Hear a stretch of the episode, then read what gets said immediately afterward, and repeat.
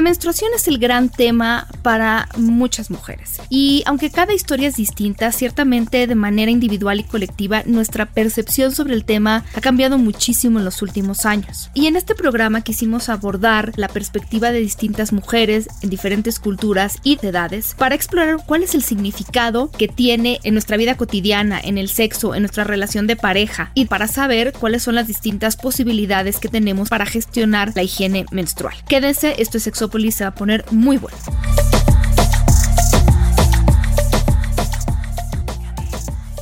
Mi padre vino llorando, me miró a los ojos profundamente por primera vez, me abrazó y me dijo, felicidades, ya tenemos otra mujercita más en casa. ¡Qué vergüenza, qué vergüenza! Hola, ¿qué tal? Bienvenidos y bienvenidas a Sexópolis. Yo soy Paulina Millán y a quien escucharon es a la Psycho Woman compartiendo un poco de su historia en un artículo que se llama Las reglas sagradas, en una colección de artículos que en un momento más les platicaré. Pero estoy feliz, encantada de la vida, como siempre yo, porque para mí grabar Sexópolis es mi pasión. Y a mí me encanta, me encanta platicar con ustedes y ya saben que cada episodio de este podcast siempre busca dar respuesta a sus preguntas, a sus sugerencias, tratamos de que sea informativo, entretenido, les traemos a gente experta en diferentes temas. Y bueno, sí, no siempre coincidimos Jonathan y yo en nuestros horarios para poder charlar, pero él siempre nos acompaña en espíritu, con mucha emoción y siempre nos manda muy buenas vibras. Y el día de hoy seguramente él nos acompaña para hablar de este tema que no, no tengo claro cuándo fue la última vez que lo hablamos. Seguramente ya lo hablamos, pero en estos 14 años de podcast se me escapa cuándo. Y es un tema femenino y no, porque es un tema muy interesante y muchas cosas han cambiado y muchas cosas son nuevas y hay siempre, siempre mucho que decir. Pero antes de empezar me gustaría mucho presentar a una mujer maravillosa que nos acompaña el día de hoy. No la pueden ver, ni yo tampoco porque está lejos ahorita, pero es hermosa, inteligente, muy estudiosa, muy trabajadora, activista.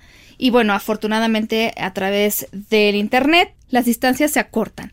Ella es María Sanandona, es socióloga, educadora menstrual. Y sí, querido sexo escucha, querida sexo escucha, sí hay educadoras menstruales. Qué maravilla. Yo quisiera preguntarle primero eso. ¿Por qué es educadora menstrual? ¿Cómo llegó a hacerlo? ¿Por qué le gustó esta idea? Dime María, ¿cómo estás? Hola Pau, hola a todos.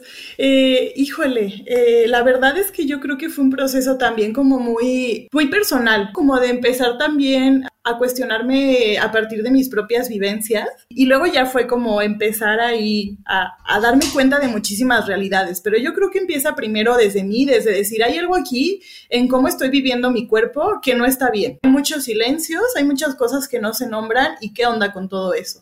Oye, a mí me hubiera caído muy bien que tú existieras cuando a mí me hablaron de esto, incluso antes de que me pasara, porque yo me acuerdo, y esto es algo que yo quiero decir me parece muy importante. La verdad es que la educación en todos estos asuntos de la menstruación a las mujeres nos llega, creo, sobre todo porque a pues los adultos, las adultas les preocupa el tema del embarazo.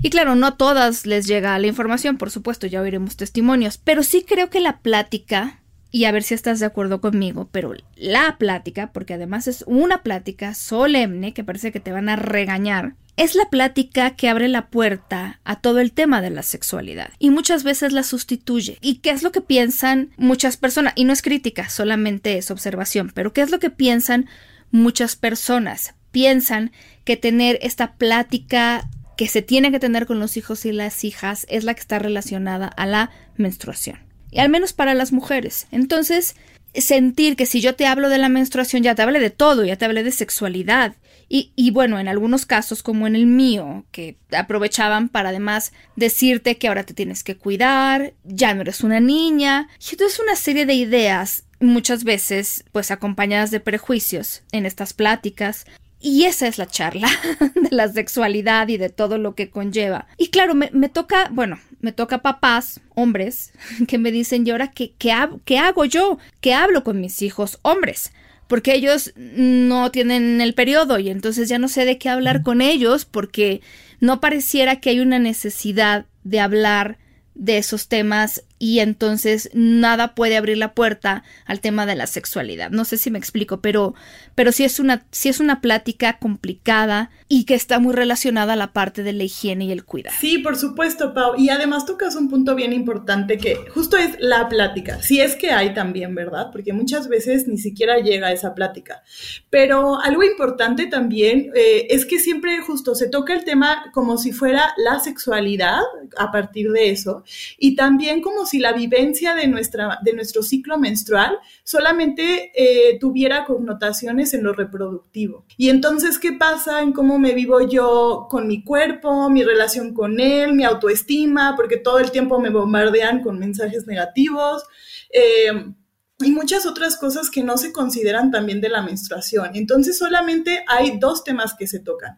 Lo que tiene que ver con lo reproductivo y lo que tiene que ver con un discurso de higiene que muchas veces suele ser impositivo también. Sí, y es ahora, bueno, ya te tienes que cuidar, que nadie sepa que estás menstruando, tienes que esconder las toallas, tienes que cuidar que nadie te vea, que no manches, es decir, ya esconder esta parte de tu vida. Y fíjate, yo alguna vez, tú y yo no nos conocíamos cuando yo estaba haciendo este estudio, estas conversaciones con mujeres, hice grupos focales con mujeres durante mucho tiempo y que me platicaban un poco del tema de la primera vez que tuvieron su periodo y su relación con la menstruación a lo largo de su vida y cómo eh, digamos, vinculan o no las relaciones sexuales a la menstruación y cómo ha cambiado su percepción de la menstruación a lo largo de la vida, pero sobre todo también cómo vivieron esta primera menarca, la primera menstruación. Y yo veía, digamos, tres grandes grupos de mujeres, ¿no? Mujeres que ya tenían cierto conocimiento sobre lo que iba a pasar y no podían esperar a que les sucediera.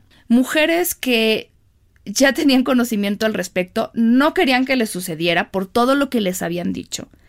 Y un tercer grupo terrorífico, me imagino, de mujeres que no tenían ni idea, pues, y entonces, ustedes saben lo que es esta escena de, de, ir, por ejemplo, un día al baño, ¿no? Y, y ver que hay sangre y nadie te dijo qué es lo que va a pasar. Eso verdaderamente asusta a cualquiera, ¿no? Y de cómo cambió, yo me acuerdo que una de las preguntas que les hacía, y era de mis preguntas favoritas, era cómo cambió tu vida, o te dijeron que tu vida cambió, o bueno, cambió al final, pues por efectos de, de las cosas que decían los demás, a partir de esa primera menstruación, porque para muchas mujeres era como de, bueno, a partir de hoy ya eres una mujer, a partir de hoy eres señorita, y ya bueno, te tienes que cuidar. Entonces era, a ver, yo decía, ¿cómo? O sea, ayer yo era niña, hoy ya soy mujer. Lo único que han pasado son horas de un día a otro. Pero ya soy mujer. Y muchas me decían, yo no me. Bueno, ok, entiendo. Soy, para empezar, mujer, según yo, siempre he sido, ¿verdad? Pero bueno, eh, lo que sea. Y ahora lo que no entiendo es si me tengo que sentir diferente, porque yo no me siento diferente, ¿qué es lo que cambia? Y para muchas había como un duelo muy triste de la infancia porque ya había esto de ya no eres una niña. Y entonces, pues cómo, ¿no? Yo todavía quiero jugar, yo todavía quiero divertirme, yo todavía quiero, o sea, ¿en qué momento me toca a mí ahora ser mujer y qué significa eso? Y el duelo porque entonces había cambios, por ejemplo, me, acuerdo que una chica me contaba, bueno, cambiaron mi cama de, lugar, ya no podía dormir cerca de mis hermanos y entonces son cambios que, que bueno, ¿qué pasó ayer? ¿Qué pasó hoy? Y, y, de ayer a hoy algo pasó por completo, cambió mi vida y entonces desde ahí empezar una relación con la menstruación que es negativa porque está llena de advertencias y entonces te dicen hay que tener cuidado, no sabemos bien de qué, porque tú sabes que muchas mujeres y hombres piensan a veces que te embarazas con un beso y entonces están en un verdadero pues eh, bueno, no solo el duelo, sino la paranoia de quién sabe esto qué significa para mí, pero sé que es malo y ahí empezamos ya con problemas, ¿no? Con topes con esta relación. Sí, claro, y justo eh, es un bombardeo de mensajes negativos, ¿no? Y de muchísimas cosas diferentes. Eh, pero al final, este es uno de los mensajes que se repiten casi en todas las historias, ¿no? Eres una señorita, eres una mujer, o te regalan flores y está como todo este como rito, ¿no? Pero es un rito que eh, como incluso aunque en la casa se viva como una celebración interna, están los mensajes sutiles de, pero que nadie se entere. Pero cuidado con los otros hombres, ¿no? Pero ya no puedes igual, jugar igual con tu hermano. Ahora eh, te tienen que tratar con mayor cuidado. Y entonces eso empieza a crear un conflicto interno. Entonces, ¿qué soy? ¿Qué era antes? Y ahora, ¿cómo puedo jugar? O sea, si yo quiero seguir jugando, eh, pues ahora ya no existen las mismas posibilidades. No, no, ya no te puedes subir a los árboles, ya no te puedes poner ciertas cosas, ya no puedes hacer. Entonces, es un tema, es un tema complicado. Y después todos los mitos asociados a eso, que me tocó todavía en mujeres muy jóvenes escuchar Cosas, bueno, ya sabemos que no puedes hacer mayonesa porque se corta, se corta la comida, se corta el caldo. Eh, bueno, alguien me decía que no podías ir a un cementerio. Y me dice, a mí hasta la fecha, digo, yo lo he tratado como de racionalizar con muchos trabajos, porque es algo que me inculcaron, pero ella me decía, por ejemplo, mi hermana sigue sin pararse por un cementerio porque es algo que nos han dicho que está mal, o sea, la menstruación eh, seca los campos, la, son unas cosas que no sé qué has oído tú, pero va por ahí, ¿no? Las cosas frías, que no puedes comer cosas frías. Sí, al final yo siento, ¿sabes, Pau? Que todo lo que, todos esos mitos, lo que tienen de fondo es que pareciera que tuviéramos a nuestro, nuestro enemigo adentro de nuestro cuerpo. ¿No? O sea, porque también luego de todos estos mensajes justo es no poder hacer algo, o sea, te limitan. No puedes bailar, no puedes nadar, no puedes estar en la playa, no puedes estar en un cementerio, por más ridículo que sea, es una limitación constante. Y fíjate, Pau, que hay un estudio que a mí me parece muy importante, bueno, hay varios, que justo van midiendo los niveles de autoestima de los niños y de las niñas mientras van creciendo. Y se dieron cuenta en varios estudios que hay un, eh, normalmente, la autoestima eh, suele ser como algo equiparable en los grupos de niños y de niñas. Y cuando llega la etapa de la menarca, cuando ocurre la primera menstruación, las niñas tienen un declive muy grande en su autoestima. Sí, me imagino. Y justo ocurre por esto. Sí, esto que estás diciendo qué importante es porque, a ver si es cierto. Claro, yo nunca había, claro, hecho esta asociación entre sí, por supuesto, yo soy la causante de que si se, si se bate el arroz es mi culpa, porque seguramente yo le moví porque estoy menstruada. O sea, ¿qué, qué cosa tan fuerte, porque el mensaje que manda eres como apestada. Yo, hay mucho, yo les voy a poner de todas maneras en mis redes, hay mucha información que ustedes pueden leer sobre la historia de la menstruación y cómo se ve. Hay un artículo que salió en el país que escribe una mujer de apellido Mendoza y cita a varias antropólogas, pues que hablan cosas que pues, son, la verdad, de conocimiento universal, pero muy interesante de cómo la menstruación a lo largo de, pues, de la historia de los seres humanos se ha visto como algo sucio, impuro, tóxico, contaminante y mm, es muy cultural, es una construcción social que se ha vuelto un tabú. Y en muchas religiones, porque yo había escuchado la típica historia y si no han visto la serie de poco ortodoxo o poco ortodoxa, es una serie que ah, refleja muy bien en una cultura en específico, en una religión en específico, cómo se ve este tema de la, de la menstruación en la impureza. Pero no solo es en esta religión, que en este caso es judía, hay muchas religiones que han visto esto. Por ejemplo, decía Purificación Eras, que es una la verdad es una antropóloga súper famosa, que dice que hay constancia de que en el siglo VI se practicaban ritos purificadores relacionados con la menstruación en la India, donde las mujeres menstruantes tenían que bañarse en el río varias veces seguidas, frotarse con estiércol y bañarse de nuevo hasta un total de 94 baños seguidos. Entonces también está, por ejemplo, cita al Antiguo Testamento en el Levítico que habla de la impureza de la mujer, cuando dice, cuando la mujer tuviere flujo de sangre y su flujo fuere en su cuerpo, siete días estará apartada y cualquiera que le tocare, será inmundo hasta la noche.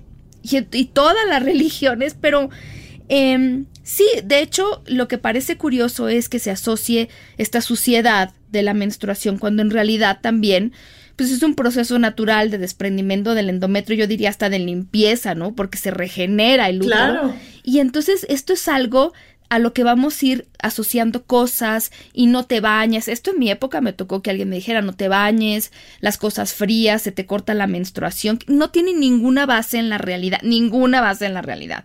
Y entonces es eso y de cómo cargamos, fíjate, justo esta antropóloga Purificación Eras dice que una vez escuchó uno de sus profesores decir, hombre, ¿eh? pero bueno, la sangre, la sangre menstrual es el llanto del útero por el hijo que no tiene. Hazme tú el divino favor. O sea, encima de todo cargamos con eso, porque, claro, lo que tú estás diciendo es todo está relacionado con la reproducción, y entonces, wow, ya no estamos entendiendo nada de lo que sucede, ya se vuelve una vergüenza, eh, ya no buscamos no incomodar a las personas con, con decir esto, pero a la vez se usa, en mi opinión, como un estigma, ¿no? De estás en tus días. Y entonces ya se vuelve como claro, si está de mal humor es porque está en sus días, ¿no? Y por favor. Claro, sí. y pareciera incluso también que cuando hablamos eh, de estos mitos, como si fueran cosa del pasado, ¿no? Como si fuera algo que, que ya no pasara, pero justo en este... Eh, de decir, ay, bueno, estás hormonal o seguro estás en tus días, es e, incluso invalidar lo que estamos diciendo porque es algo hormonal. Y pues no, o sea, yo estoy sintiendo cosas y puede ser no tener relación con mis procesos orgánicos y entonces estás invalidando lo que yo estoy sintiendo también. Y sí, yo me quedé reflexionando con esto, ¿no? De, del síndrome, porque hay una definición, claro, de síndrome como conjunto de síntomas que se presentan juntos y son característicos de una enfermedad o de un cuadro patológico. Em, y el conjunto de fenómenos que concurren unos con otros y que caracterizan una determinada situación.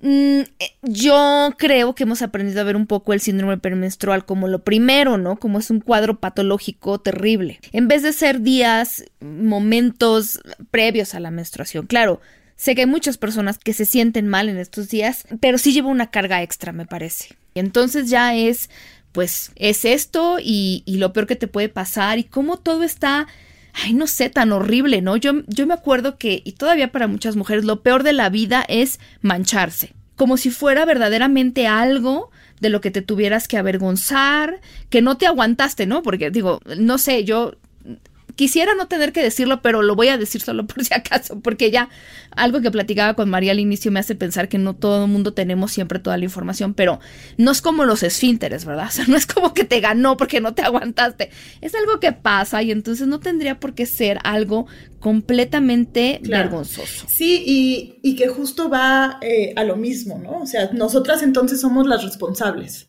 Y entonces en la medida en la que somos las responsables, pues entonces está toda esta carga y este tabú. Y si, si yo es, es un proceso natural del cual no me puedo, eh, no lo puedo controlar y en estos días está ocurriendo y yo tengo que continuar con mis actividades normales porque no se me reconoce mis dolores o no, o, se me pide cierta productividad, eh, es como este doble juego, ¿no? O sea, la menstruación no te tiene que parar y esos son mensajes que escuchamos hasta en la publicidad, ¿no?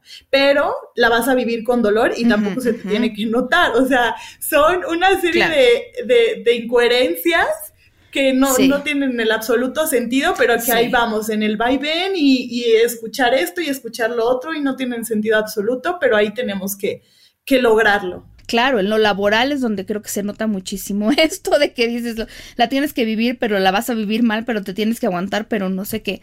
Oye, tú me compartías algunas historias de cómo se vive la menstruación, al menos en algunos lugares. Eh, o en ciertos sectores de ciertos países y de eso se ha hablado mucho porque mm, más que señalar, creo, a un país en particular, lo que señalamos es Ciertas situaciones que sentimos que deben de cambiar. Yo no sé si hay algún país a ti que te haya llamado la atención, que digas, no puede ser cómo se vive aquí. Sí, fíjate que para mí eh, el ejemplo que poníamos de Japón se me hace súper interesante, porque la cultura japonesa eh, tiene la idea de que cuando las mujeres están menstruando ocurre un eh, desequilibrio en el, en el paladar. Y entonces, por esa razón, que no tiene absolutamente nada de argumento en lo, en, lo médico, eh, en lo, en lo, científico, entonces a las mujeres no les dejan eh, hacer sushi. Y entonces ellas ya no tienen acceso a trabajar como cocineras porque por un por una creencia. No, no, bueno, y fíjate, yo supongo que hay personas que han ido queriendo cambiar esto. Supongo que hay gente que ha viajado a Japón y que conoce gente pues que ya está en otro tema, pero hubo una entrevista en el 2011 en The Wall Street Journal a un reputadísimo chef, bueno, quise decir, a un muy famoso chef. Eh, que decía ser profesional significa tener un sabor constante en la comida, pero debido al ciclo menstrual las mujeres tienen ahí un desequilibrio en su gusto y es por eso que las mujeres no pueden ser sushi chefs. Entonces como 2011 no está tan lejos, no está tan lejos, pero bueno, ahora India, ¿no? Tú, tú me compartías de cómo muchas mujeres y niñas son expulsadas de sus casas, no en toda la India, yo supongo, pero bueno, Nepal, ¿no? Y en algunos lugares que se, sabe o se ha documentado. Son expulsadas de su casa cada mes cuando están teniendo un sangrado menstrual. Eh, las mandan al campo, al patio, los cobertizos. ¿Por qué? Porque es una práctica que se llama chaupadi, que es el aislamiento para menstruar.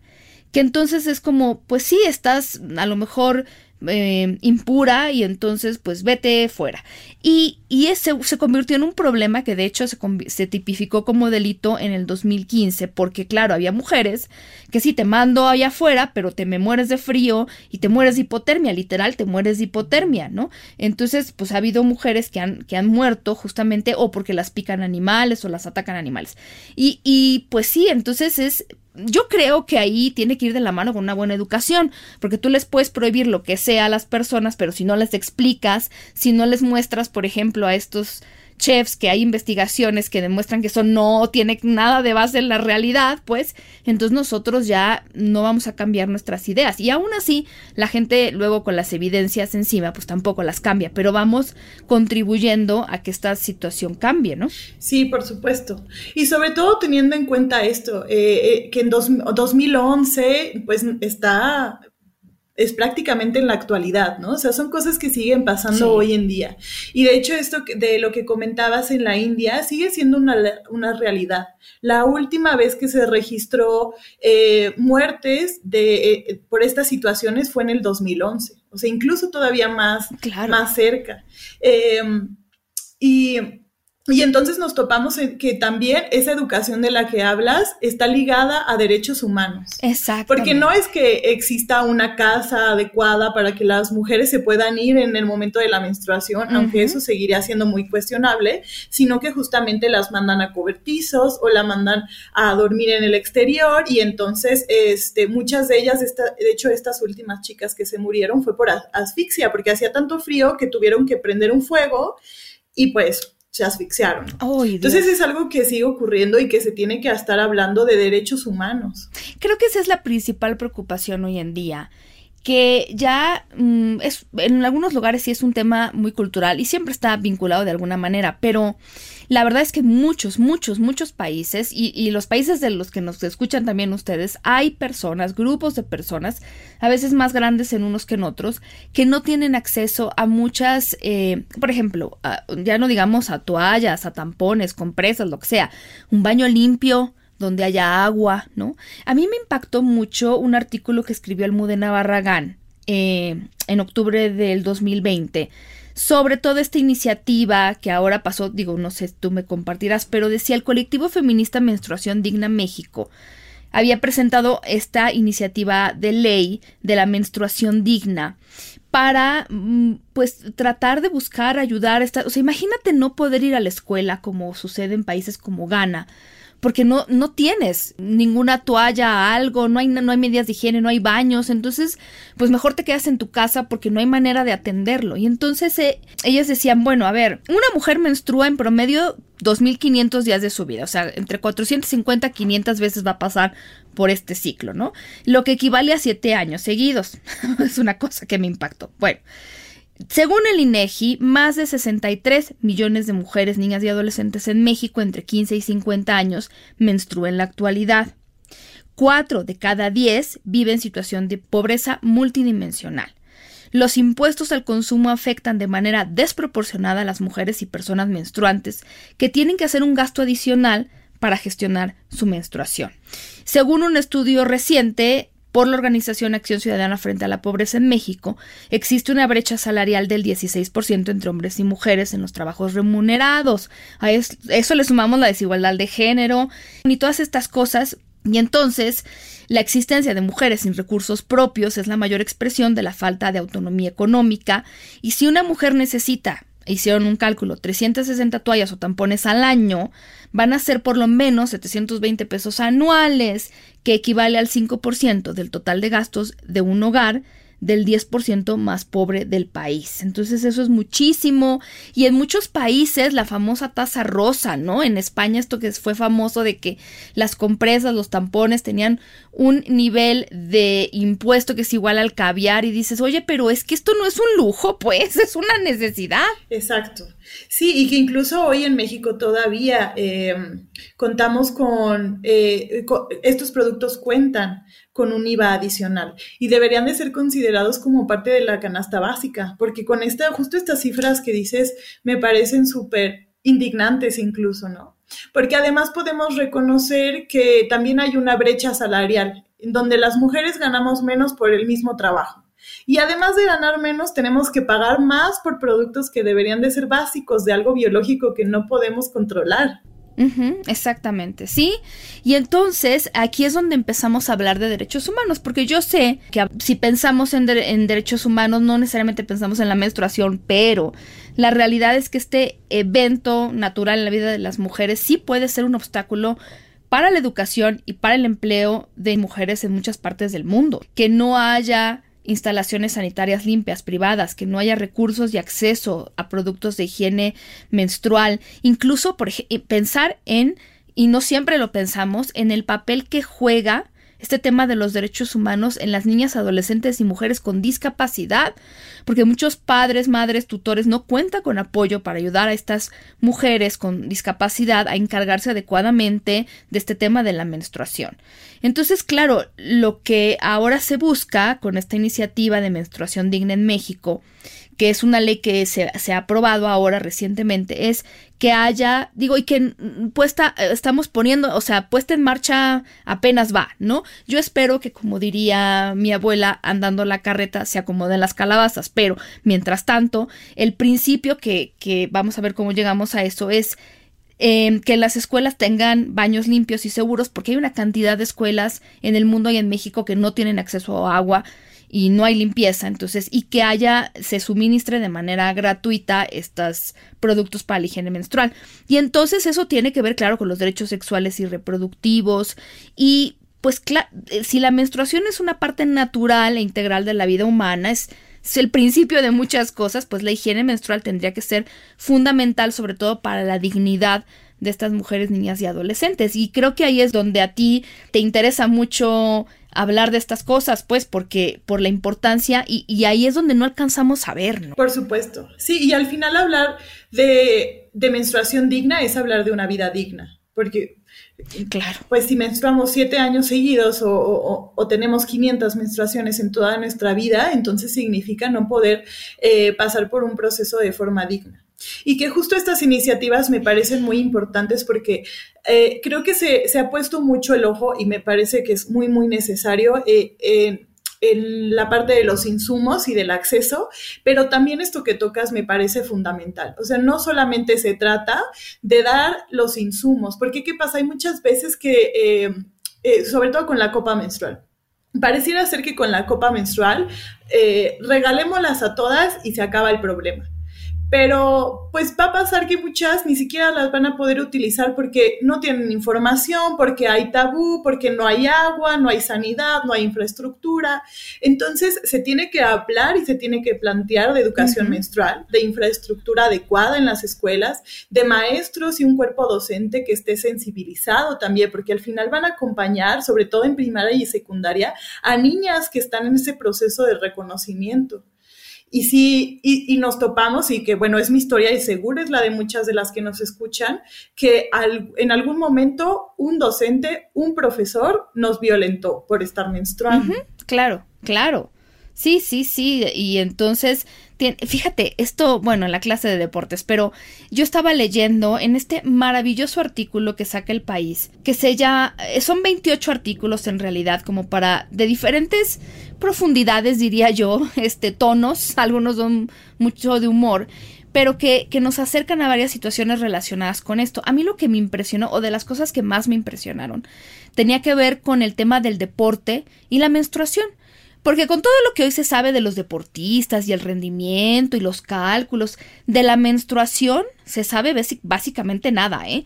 Y entonces Em, son las mismas mujeres luego tenistas o futbolistas o lo que sea que han hablado al respecto. Y, y, entonces han dicho, bueno, esto pasa y los estudios todavía de los pocos que hay no se ponen de acuerdo. Pero bueno, ¿cómo es posible que algo con lo que hemos vivido durante tantos años no se haya investigado? En el tema del deporte. Eso es algo muy extraño, ¿no? Por ejemplo, el tema de las relaciones sexuales y, la menstruación, que yo era de las preguntas que le hacía a las chicas cuando, cuando tenía, y mujeres, cuando tenía estas, estos grupos focales. Y algunas, miren, yo se los puedo a lo mejor resumir independientemente de lo que ustedes quieran averiguar, pero me tocaban mujeres que me decían, yo durante la menstruación me siento particularmente cachonda, como decimos en México, me siento como que más deseosa de tener relaciones sexuales y entonces las tengo porque a mí me gusta. Otro grupo de mujeres que me decía, bueno, a mí tener orgasmos, eh, o, porque no necesariamente tiene que haber penetración, o sea, encuentros eróticos con orgasmo en una relación con una persona me ayuda a mitigar los cólicos y eso tiene una base científica porque los orgasmos eh, de alguna manera son analgésicos y esto más se ha estudiado en mujeres. Había mujeres que me decían, Sí me gustaría, pero me incomoda. Me incomoda por esta relación de no sé bien qué pasa con la sangre, no la entiendo, a veces me da asco, a veces eh, me incomoda, no sé cómo hacerle para no manchar. Había otro grupo de mujeres que me decían, a mí que no me toquen, que no me busquen y de preferencia que no me hablen ciertos días, ¿no? De mi periodo menstrual, porque eh, el dolor es tal que entonces eh, prefiero no tener que incomodarme, moverme o lo que sea. Y entonces todo esto son experiencias de las personas. Hablando ya así, si quieren un tema desde la sexología, que María también está en este tema de la sexología, pues no hay una contraindicación. Es más un tema de lo que viene diciendo ella, que tiene que ver con cómo yo me relaciono con mi cuerpo, con el sangrado, con la menstruación.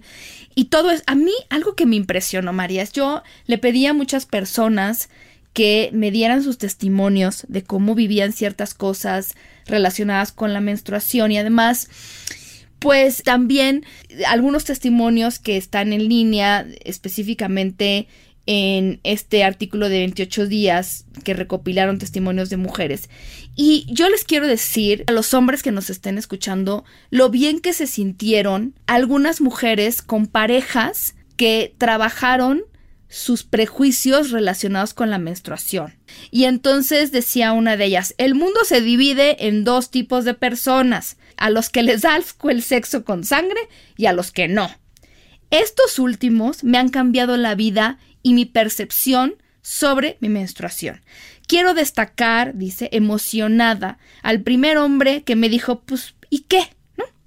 Y a la primera mujer que no solo toleró, entre comillas, que yo estuviese en mi primer día de regla, sino que puso esfuerzo extra para demostrarme que el sexo podía ser todavía mejor de cuando no hay menstruación. Ahora, sobre esto del sexo, Brixie cuenta una historia muy simpática. Ella dice, y entiendo que para ella el tema del sexo durante la menstruación, pues no, no era un tema, no le gustaba, hasta que se encontró con un novio que un día le dijo, a ver, a ver, los caballeros no tenemos nunca miedo de mojar nuestra espada de sangre.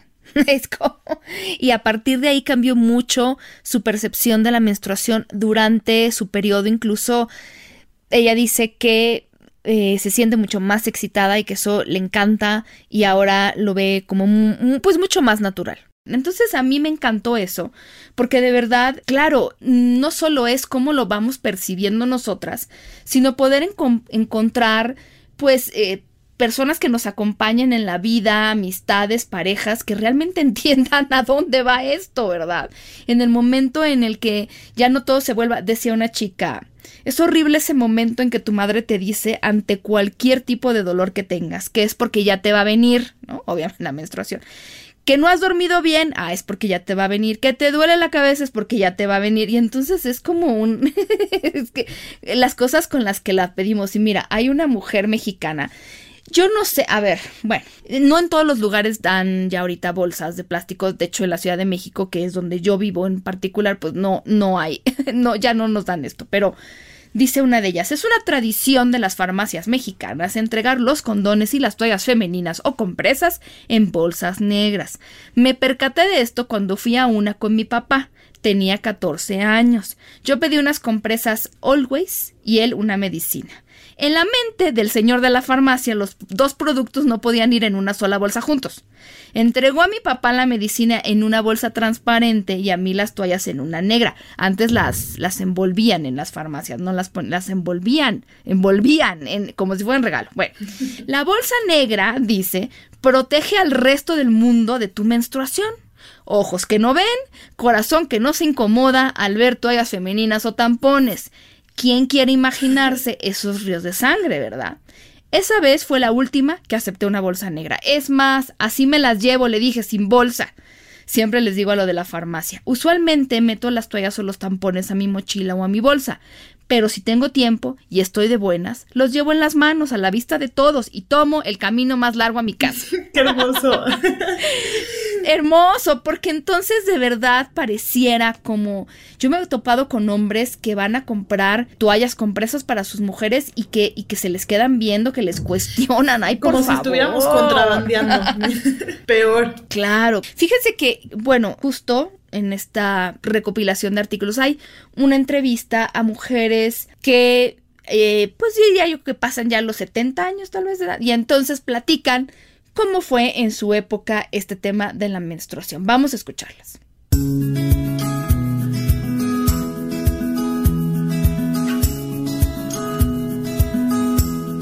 A los 11 años. Yo, también. Estaba en el colegio y monté un numerito porque me creía que se me salían las tripas. Me llevé un susto. Por Dios, menos mal que estaba mi hermana conmigo. No sabía nada. Y digo, pero uy, ¿qué me ha pasado con esto? Y fue la que me explicó un poco. Y fue la que dijo, no te asustes, esto te va a pasar todos los meses. Yo lloraba. Decía, ¿cómo que todos los meses si, si estoy sangrando? Casi los 15 años tenía. Yo también. Yo también, casi cumplidos además. Me vino muy tarde. Estaba muy delgada, muy delgada y, y muy alta, pero nada de nada. Y cuando me vino nadie te dice nada. A mí no me contaron que eso iba a pasar, me lo contaron cuando ya había pasado.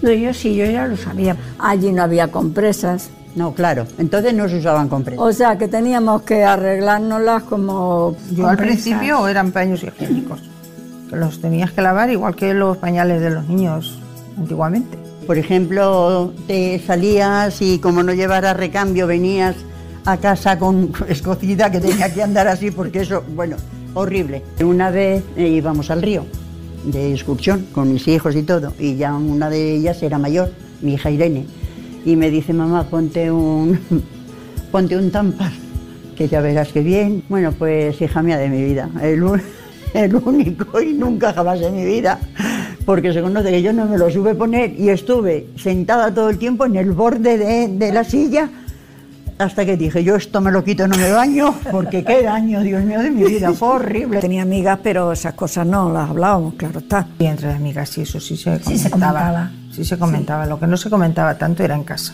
En casa nos leyeron la cartilla, por lo menos a mí, pero más me lo leyeron en el colegio, las monjas. Me lo explicó mi, mi tía, que no me preocupara, que eso era normal, que... Y ya está. Yo no lo dije ni a mi madre siquiera. Lo que a mí no me explicaron, yo a mis dos hijas sí.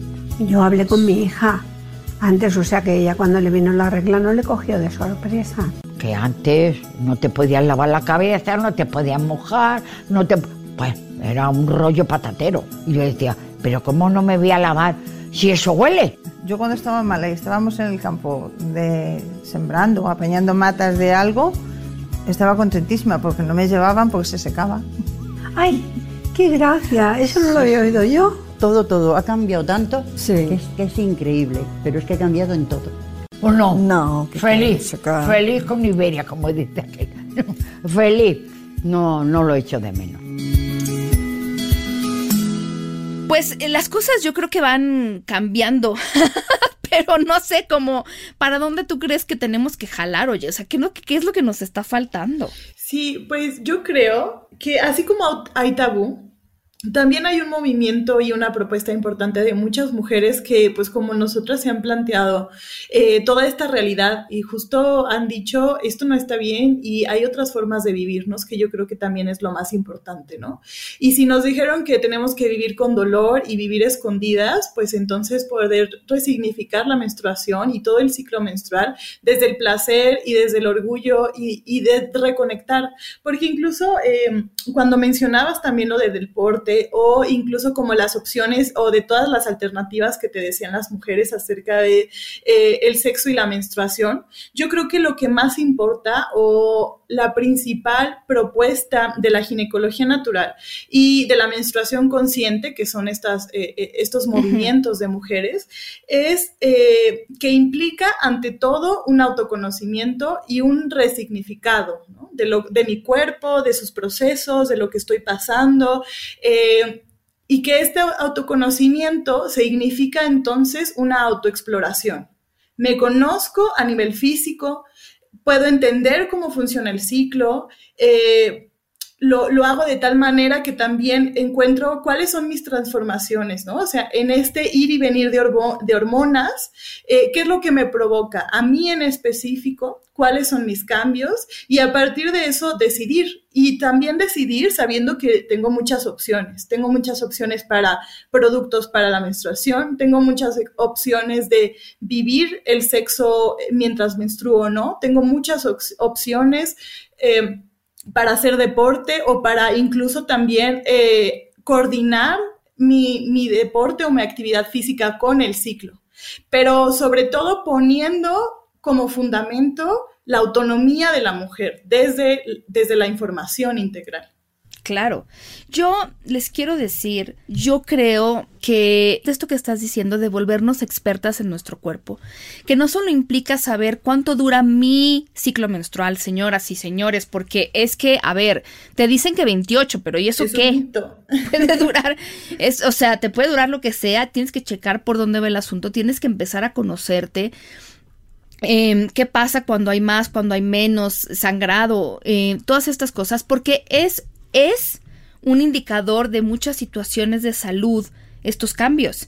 Si nosotros empezamos a conocer estos cambios, ya es un superpoder, porque nosotros ya vamos a saber por dónde va la cosa. Esto se los digo eh, así, tal cual. Y, bueno, además de todo esto, algo que me gustaría decirles es, por favor, nunca eh, ningunen sus molestias. Yo se los digo por experiencia propia, se los digo también por cosas que me, han, me, ha tocado encontrarme en el camino.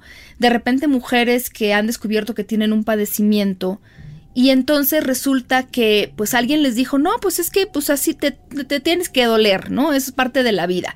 O, o, ni modo, ya te, ya te tocó que te doliera. O yo creo que... Mmm, a veces de verdad es, eh, digo, yo te contaba antes de entrar al aire que, que, yo vi por ahí un hombre que decía que creía que esto del dolor menstrual era un mito. Bueno, pues mucho gusto para él, pero si tú sientes que algo no está bien, si tú sientes dolor, no hay que dejar que otra persona te diga pues que te lo tienes que aguantar. O sea, yo creo que sí, hay muchos cambios que son muy comunes, por así decirlo, en la menstruación, pero que de todas maneras, de verdad, cuando tú sientas que hay algo que hay que revisar, eh, hazle caso a esta, esta parte tuya que tiene que ver con tu autoconocimiento, porque muchas de las cosas que te está diciendo tu cuerpo te las está diciendo claro. por algo, ¿no? Y fíjate, Pau, que también el mundo nos, nos enseña que solamente hay una forma en la que se puede menstruar y que tiene que durar 28 días, que tenemos que vivirlo en silencio, eh, con peligro de mancharnos o con miedo de mancharnos y con cólico. Y entonces excluyen de esta narrativa mujeres que tienen ciclos que son de distintas temporalidades, mujeres con endometriosis, con amenorrea, mujeres que gozan su ciclo menstrual. Y justo eh, el no poder visibilizarlo hace que no tengamos referentes de otras maneras de vivirlo. Y si yo la vivo con un dolor y todo el tiempo lo están aminorando, eh, tal vez yo nunca me dé cuenta que estoy viviendo con un padecimiento. Y por ejemplo, la endometriosis, que es una de, las enfermedades más frecuentes, tiene un promedio mundial de ocho años en tardarse en diagnosticar. Sí, sí, y hay muchas... Yo cuando leo la lista de padecimientos que se relacionan, me impresiona que, que haya muchos que, bueno, en algunos, en algunos listados salen, pero en otros no. Es como si no termináramos todavía de entender a qué viene todo esto y de la importancia de un diagnóstico, pues justo temprano de muchos de estos padecimientos. Entonces, yo sí les diría, como pueden darse cuenta en los testimonios, hay muchas maneras de vivir esta parte. Hay, hay historias que uno dice, ay, bueno, ya, ahorita a lo mejor medio me río, medio no sé qué, otras medio me trauman estas historias, pero, pero muy importante que entendamos que también es parte de quienes somos, es parte de nuestra historia como mujeres, es parte de ser mujer. Fíjate, hay algo que, que dijo una autora que a mí me dejó verdaderamente, bueno, estupefacta, que decía, bueno, claro, yo ya ves, cada vez veo menos mitos pero también no es que yo vea que esa, pues ya esos mitos que se han ido aclarando, que muchas mujeres ya no, pues no se apropian, tampoco significa que haya, digamos, algún tipo de empoderamiento en las mujeres. Ella decía, yo veo más bien como, pues, desempoderamiento, si acaso, ¿no? Porque no todavía no hemos entendido a qué viene esto de la menstruación y que es un, signo de, de, salud, de que las cosas están bien, de que las cosas están sucediendo en nuestro cuerpo y de cómo porque uno de los padecimientos, claro, relacionado con la menstruación tiene que ver con el estrés. El estrés nos afecta mucho y entonces cómo nosotros podemos incluso eh, ver que algo está pasando en nuestras vidas cuando hay cambios en nuestra menstruación. No sé, como que es, hay que aprender a entender la menstruación como un signo de que las cosas están bien, de que nuestro cuerpo está funcionando y más empoderamiento al respecto. Ya nos estamos deshaciendo de los mitos. que sigue? Pues esto, hacer una, lo que tú decías, una conciencia eh, de todo esto que está sucediendo y cómo afecta nuestras vidas, que es muy importante, ¿no? Sí. Y fíjate, Pau, que de hecho eh, en muchos lugares se nombra al ciclo menstrual para las personas que menstruan como el quinto signo vital porque no nada más es como, luego nos enseña, no está esta lógica de la biología, como si todo nuestro cuerpo tuviera sistemas que no están relacionados pero somos un cuerpo completo en donde nuestro ciclo menstrual y todo lo que ocurre para que sea posible eh, el ciclo menstrual, pues también va a afectar a nuestra salud mental, a nuestro calcio en los huesos, a los niveles cardíacos. Entonces, justo, o sea, poder saber que tenemos una menstruación sana, que el color es adecuado, que eh, la cantidad es adecuada, que el tiempo está bien, que todo está en orden, no solamente nos da referencias sobre nuestra salud sexual y reproductiva, nos da referencias sobre toda nuestra salud. Claro. Sí, y entonces ahí es donde damos la vuelta a la tortilla y donde nosotros empezamos a entender cómo están las cosas. Y eso de verdad no saben lo maravilloso y liberador que puede ser cuando ya empezamos no a pelearnos con nuestro cuerpo, con nuestra sexualidad, con lo que nos sucede, sino también entendiendo lo que nos pasa. Hay muchas preguntas sobre los productos para usar cuando se trata de pues de higiene menstrual, es decir, bueno, higiene entre comillas, pero está la copa, está la toalla, la compresa, el tampón, ¿qué más cosas hay? Claro, mira, la verdad es que existe una gama muy grande de productos, además de las toallas y, los tampones desechables, bueno, están las toallas y también hay tampones de tela que son reutilizables. Eh, está la copa menstrual y también está el disco menstrual. El disco es una nueva alternativa que funciona básicamente como una copa, es decir, es un recipiente de silicona médica que puedes introducir en el canal vaginal y lo que hace es, en lugar de absorber el sangrado menstrual, lo contiene y entonces ya llega un momento en que es más o menos como 10, 12 horas en donde tú puedes retirar la copa o el disco y entonces vaciarla y volverla a colocar. Es una alternativa muy ecológica y muy económica y además también muy saludable porque el, material con el que está hecho eh, es adecuado y es muy amigable para, para el canal vaginal. El disco, la ventaja que tiene, y es algo que se está popularizando hoy en día, es que al contrario de la copa menstrual, es una alternativa que podemos utilizar para tener sexo con penetración. Entonces, tú colocas como si fuera una especie de, de diafragma como el preservativo. Entonces tú lo colocas hasta al fondo del canal vaginal, que es el contrario el cervix, porque luego muchas chicas pensamos como que tenemos ahí un hoyo, un hoyo negro cósmico y que la copa se va a perder. bueno, no pasa eso. Hay un tope que es el, el final de nuestro útero que se llama cervix y entonces el disco se coloca hasta el fondo en contacto directo con el cervix y entonces te da la facilidad de que, bueno, puede ser mucho más cómodo y también tener sexo con penetración. Oye, ¿y esto de las esponjas? ¿Tipos de esponjas hay? ¿Qué es eso? Sí, mira, también es una alternativa poco conocida, pero que también eh, se, puede, se puede utilizar. Son esponjas marinas eh, y en realidad, fíjate, es muy interesante porque se utilizaban para mujeres que tenían prolapsos uterinos, es decir, que el útero descendía más de lo que debía. Y entonces colocaban estas esponjitas para poder como levantar el útero en lo que los ligamentos se fortalecían. Y pues se dieron cuenta que absorbía la sangre menstrual. Entonces ya ahora, eh, eh, hoy en día, eh, hay empresas que se dedican a comercializar con los estándares adecuados de calidad eh, y duran aproximadamente como tres años. Son pues de un material poroso, entonces te tiene que tener como mucho cuidado con el mantenimiento y el uso, pero también son una alternativa. Y otra alternativa de la que nadie habla es el sangrado libre. No sé si lo has escuchado, Pau, pero pues, es la, la alternativa de no utilizar ninguna alternativa. ¿No? Es decir, o sea, y, que incluso surge también como una eh, propuesta política eh, de muchas activistas de decir, pues hay mujeres que no tienen acceso a nada y no les queda de otra, ¿no? También. Pero podemos nosotras decidir ahora con cuarentena, muchas también han decidido como de, pues estoy en mi casa, estoy trabajando y no quiero usar nada, ¿por qué tengo que utilizar algo? Y entonces es justo controlar o tener cerca un baño, este, o saber perderle el miedo a la mancha y decidir que no pasa nada si me mancho, si estoy menstruando, si estoy en mi casa o si me siento más cómoda simplemente sin utilizar ningún insumo. Oye, y con esta ropa interior que ahora, que absorbe, pues, ¿no? Que ahora se anuncia que absorbe yo no sé, a mí me da miedo. Eh, no sé si es este el miedo a la mancha, pero yo me quedo pensando qué pasa si me las pongo y no funcionan o cómo funcionan.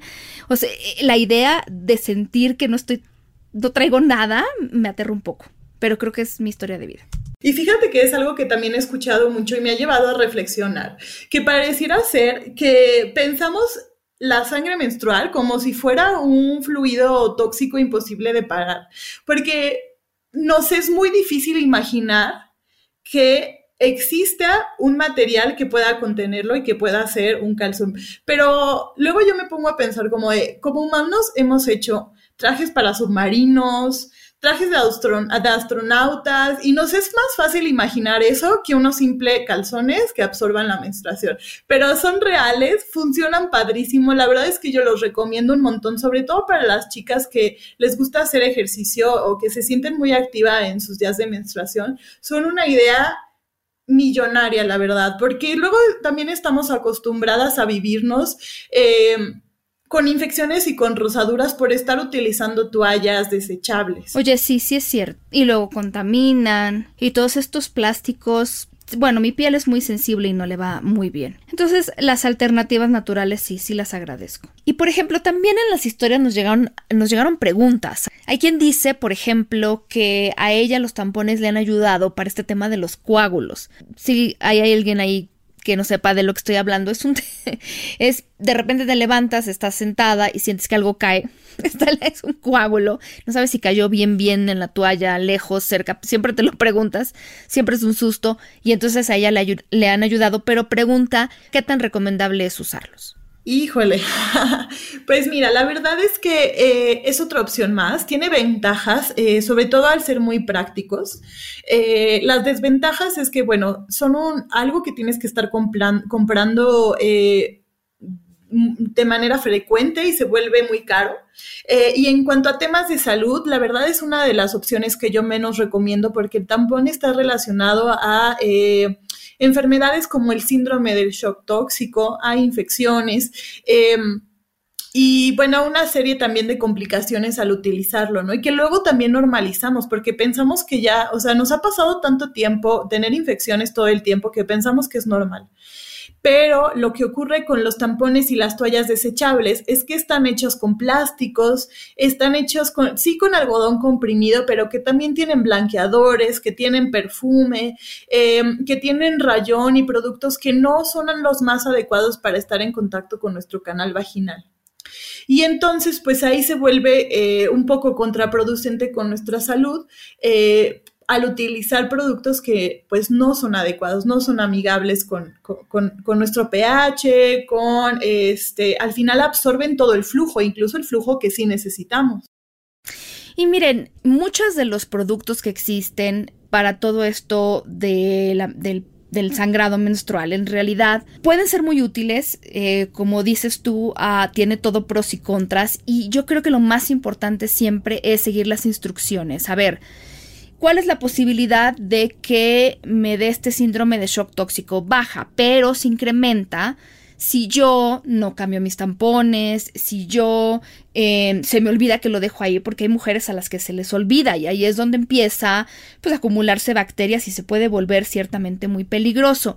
La mayor parte de las mujeres se acuerda, lo cambia cada tres o cuatro horas, les va muy bien. Lo mismo pasa con las compresas o las toallas, por favor no se esperen a que estén llenas, este, esto incrementa las posibilidades de que su piel, si tienen piel sensible como la mía, reaccione de manera negativa a los químicos que llevan muchas de estas toallas.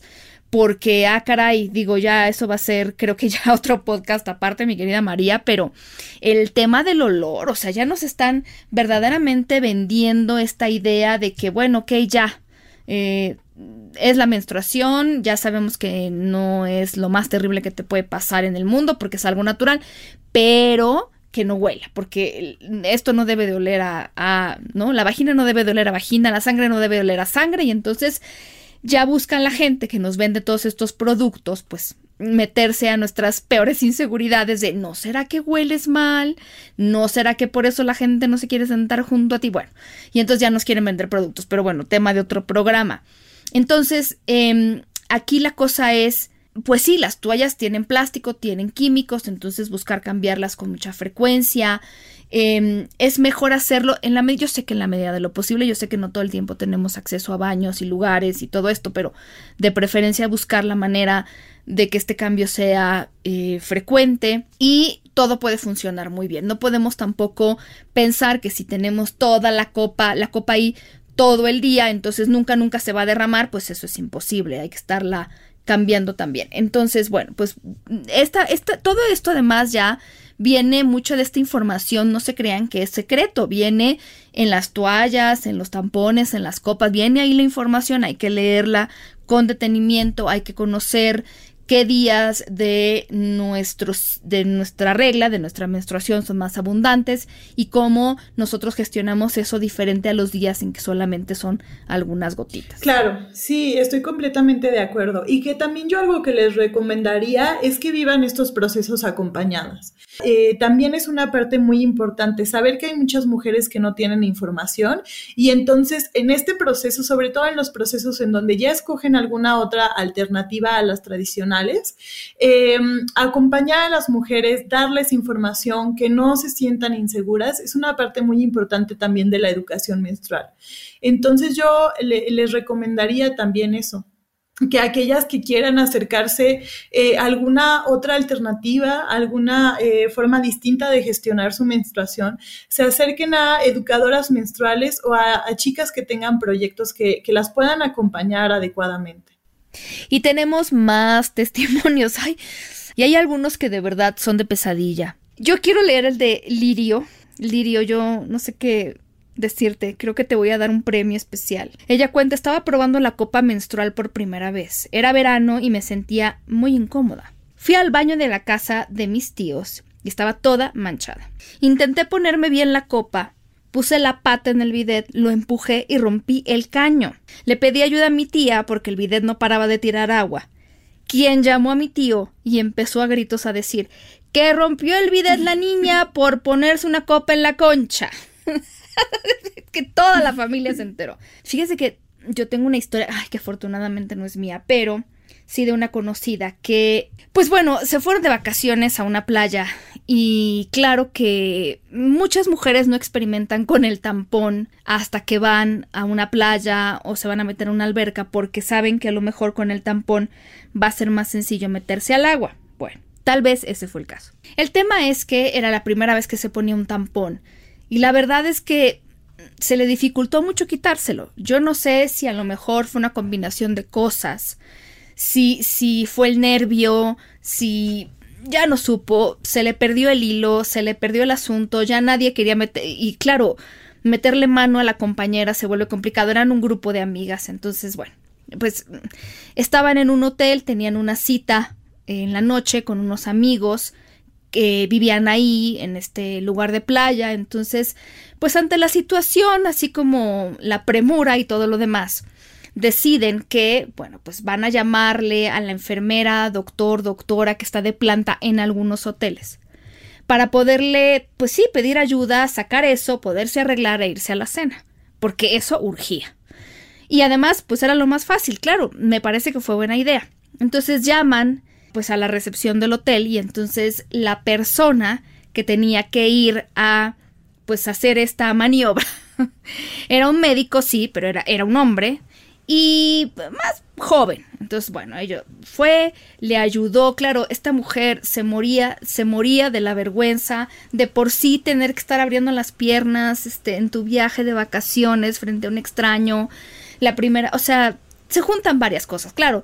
Son médicos, seguramente han visto muchas cosas, pero, pero del lado de ella, pues claro, había pena. El caso es que terminando este absoluto momento de muy extraña situación.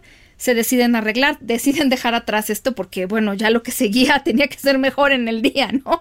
Y por lo menos irse a relajar, a tomar una copa y a cenar. Pues van llegando al restaurante para verse con estos amigos y los amigos del amigo original. Pues claro, sí, seguramente se lo imaginan, pero uno de los amigos era el médico que estaba de guardia en ese momento en el hotel. Entonces, claro, esto se vuelve muy interesante. No, no estoy muy segura de que se le haya pasado genial a esta chica.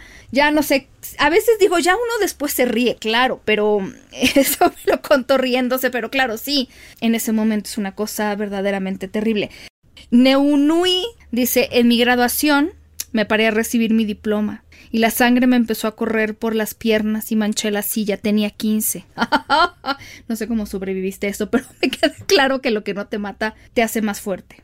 Una amiga se puso al revés la toalla un día regresando en la noche de una escapada una fiesta. Eso ha pasado.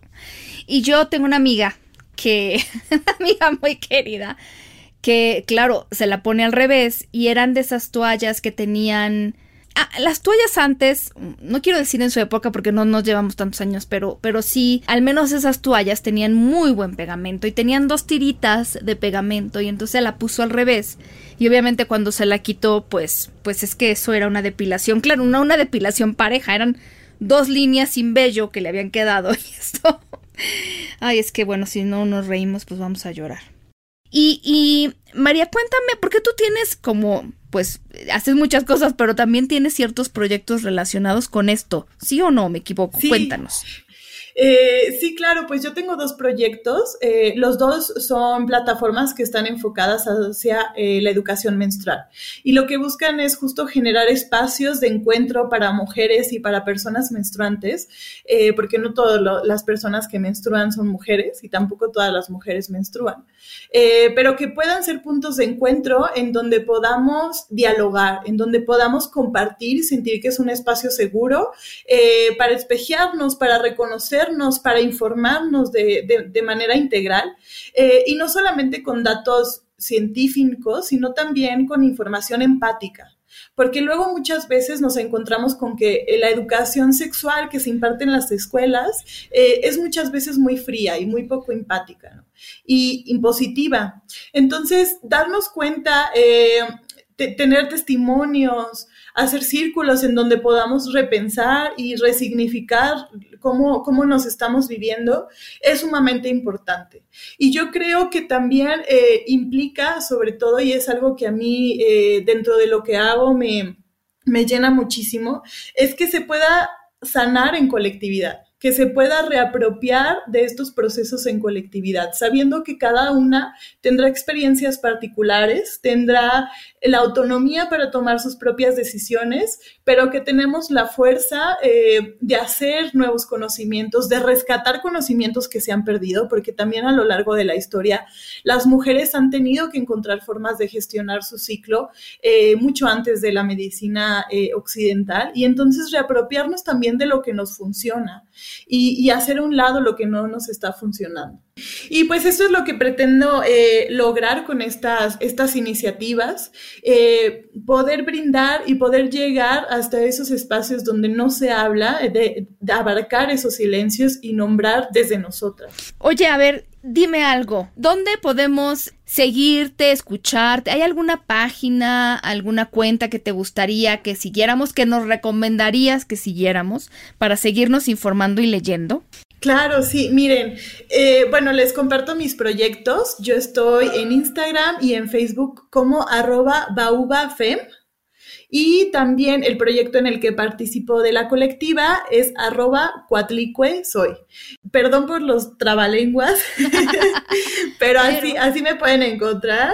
Eh, y yo también les recomiendo, la verdad es que hay muchísimos proyectos muy hermosos.